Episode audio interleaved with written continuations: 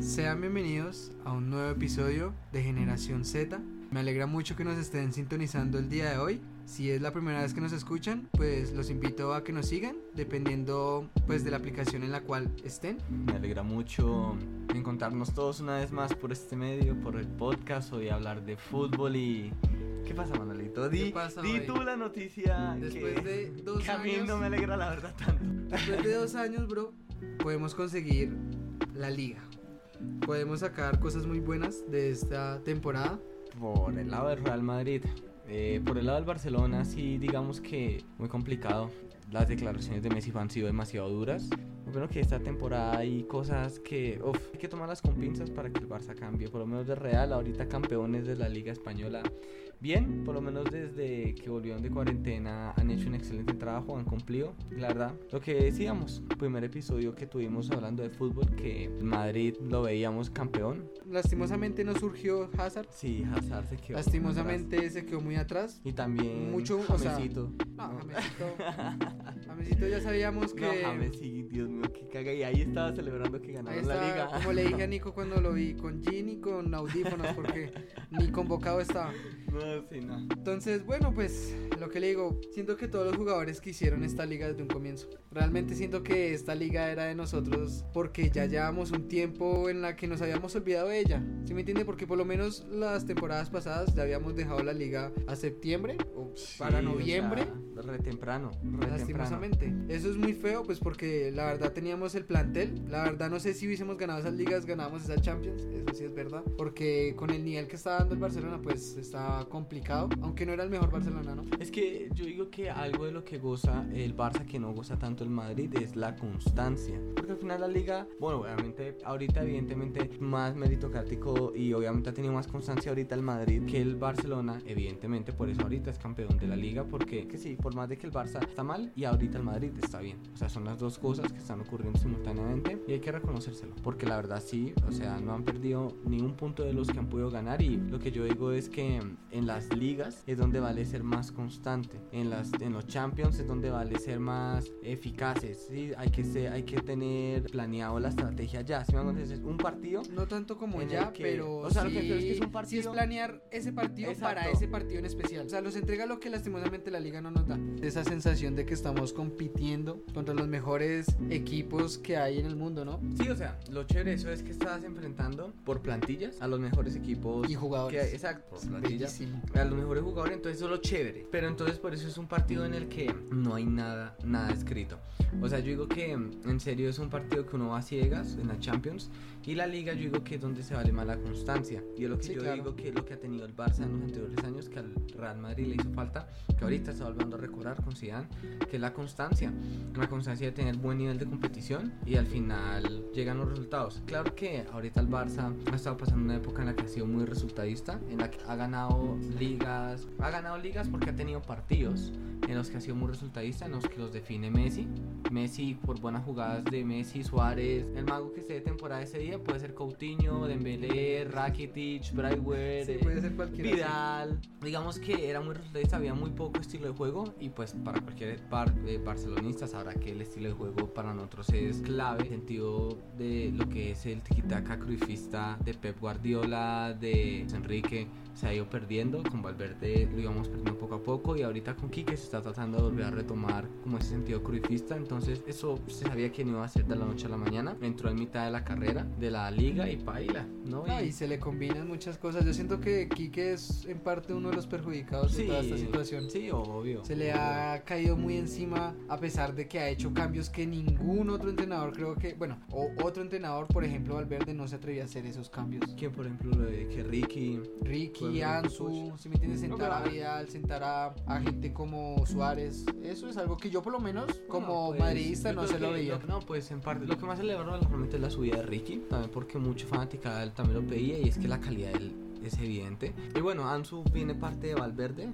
y también de, de Quique. Digamos que Valverde sí fue quien lo subió, pero digamos que le da continuidad. Es lo importante, o sea, le da continuidad a los jóvenes y eso es lo que gusta mucho de Quique. Y aparte, porque es que necesitamos una renovación de plantilla, porque realmente el Barcelona estamos muy, muy por encima de la edad y a comparación del Real Madrid, tienen jugadores demasiado jóvenes que están rindiendo a un nivel, o sea, Buenísimo. Fede, por ejemplo. Federico, Mendy, Vinicius. No, Yo a lo mejor exagero, a lo mejor alguna gente pensará que exagero, pero si yo quiero identificar a Neymar con otro jugador, te diría Vinicius, bro. es, no, es un corte. O sea, obviamente no tiene esa finalización que es tan clave de Neymar que lo hace por lo menos el tercer me- mejor jugador en su mejor estado, pero sí tiene ese regate, ese, ese, movimiento de típico brasileño. Maldito, o sea, yo no entiendo. Y se lo robamos al Barcelona. Bueno, el punto es que pues Real Madrid campeón, muy meritorio la verdad.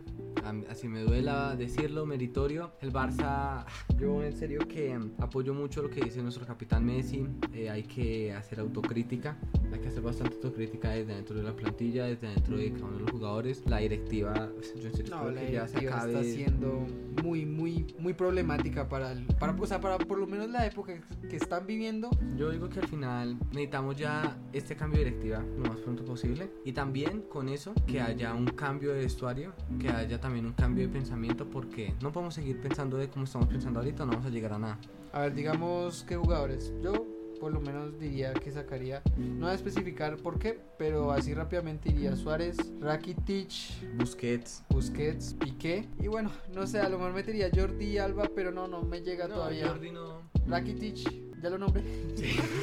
cuatro son los más, cuatro o cinco que acabé de decir son como los más. No, clave. y también hay, o sea, digamos que hemos tenido unas vainas muy de malas, por ejemplo, lo que sería el caso de Embele. Este muchacho toca en serio cuidarlo con una tacita de oro porque el talento que tiene es increíble. Y digamos que es, es él junto con De Jong, junto con Ricky, junto con Atsu. Con Arthur que se fue. Sí, no, lastimosamente Arthur sí, en serio. Él sí, yo creo que él sí que tomó esa, esa decisión rápido, güey. Él tomó la decisión antes de que empezara a haber un declive o de pronto una bajada de mercado para él. Acá yo no me vi, mejor me voy. Definitivamente el Barça lo que necesitamos es un cambio tanto interno y tanto de externo del lado de la directiva. Y la verdad que estamos pasando por un mal momento, pero no tenemos que dejarnos distraer de eso. También lo que decía Suárez, ahorita tenemos la Champions, de lo que nos podemos agarrar. Entonces lo que les dije, no hay nada escrito aún en Champions. Y el Barça, por más problemas que tenga, sigue contando con una excelente plantilla, sigue teniendo un Leo Messi que, aunque ha bajado su promedio goleador,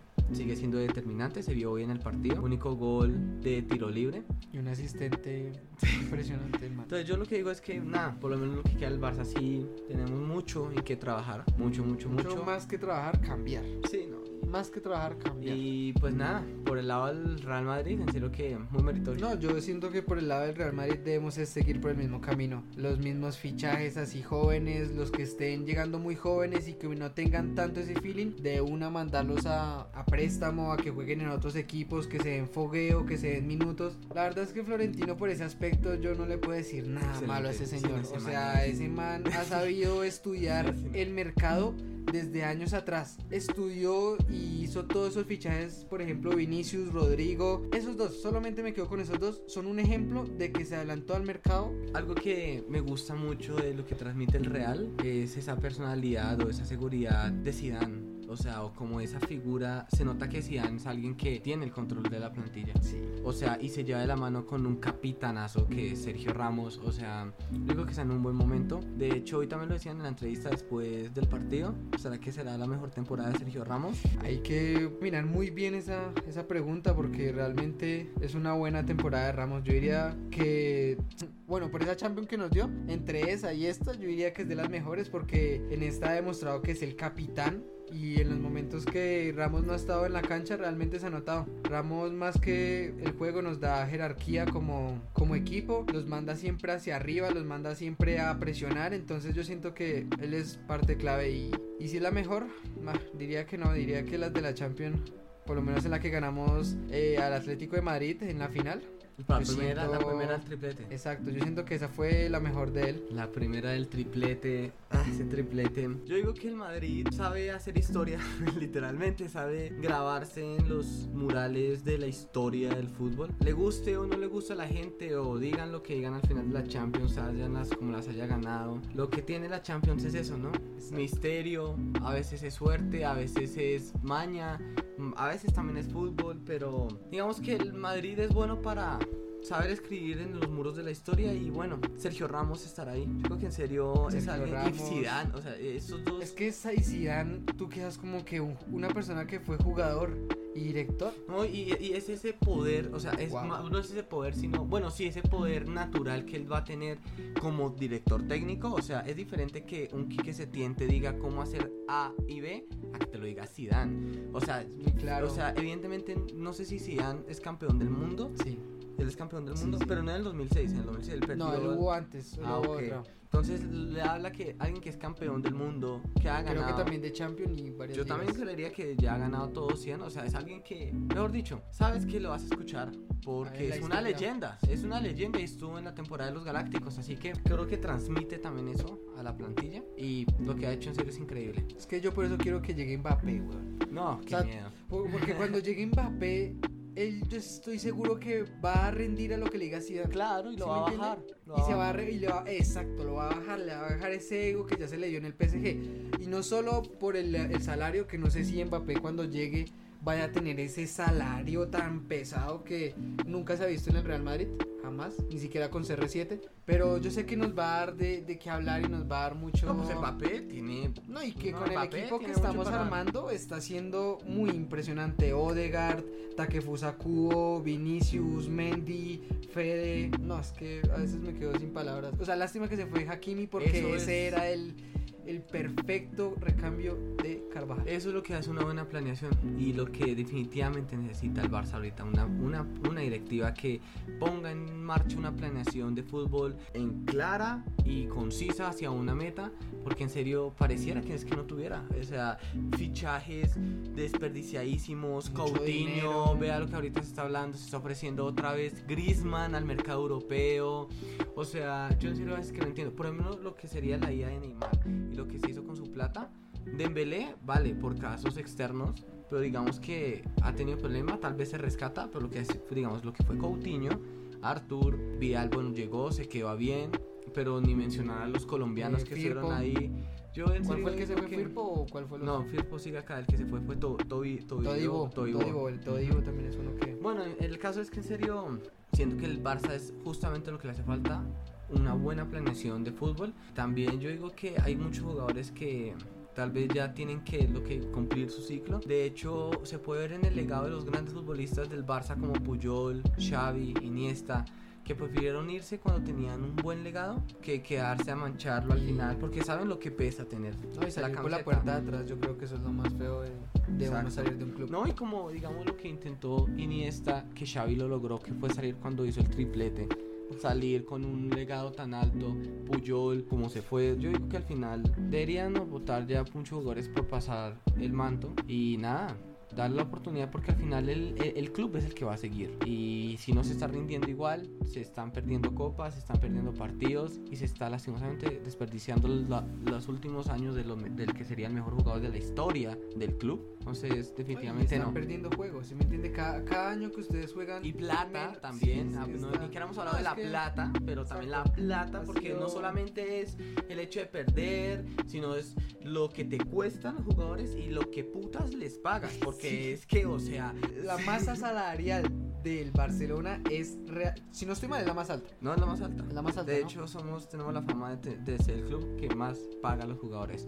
Que creo que nos está saliendo una cuchilla de muy mal, filo. exacto. O sea, no sé si en algún momento a quién se le ocurrió, tal vez un buen incentivo para alguien como Messi, que, o sea, Messi y Cristiano son, yo digo en serio, de su talla profesional, de persona y de jugador, no se va a, ver- no se va a volver a ver casi a ver.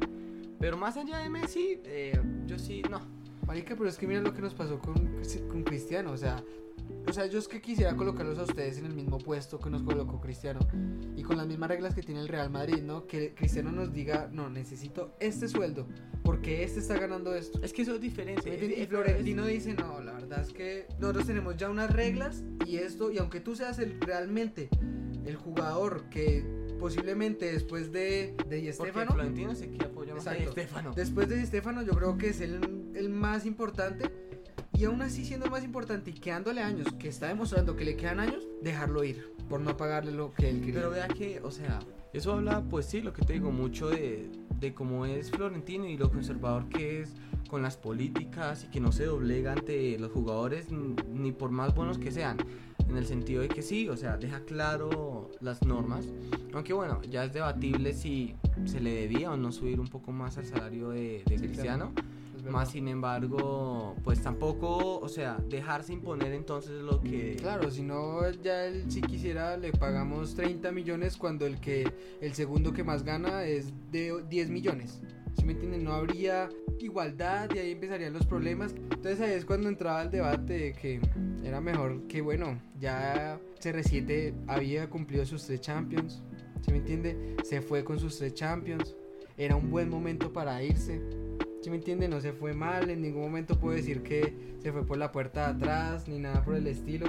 Pienso yo, ¿no? No, no, sí, también yo digo que lo hizo perfecto. Sí, exacto. Entonces, bien, bacano que se haya ido así, sin problemas con ni con Florentino, ni con, con el vestuario, porque lo hemos visto otra vez en el Bernabéu en algunas ocasiones. Entonces, pues eso es bacano, eso es bonito que chimba ver a alguien tan importante, pues, eh, apoyando el equipo que, en el que tanto estuve, en el que tanto dio. Entonces, bien, bien por él. Definitivamente. Entonces, pues ya yo digo que al final esperar a ver qué pasa en esta Champions. Yo por el momento digo que sigo diciendo que ni el Barça, ni el Real. Bueno, digamos que este Real es que desde el anterior vez se ha visto muy buena constancia del Madrid. Yo creo que ha ganado mucha competitividad. Entonces yo creo que ya tiene una buen nivel, un buen nivel para darse contra algún equipo europeo. Aunque sigo insistiendo tal vez de que si al Madrid le hace falta un poco, al Barça mucho más.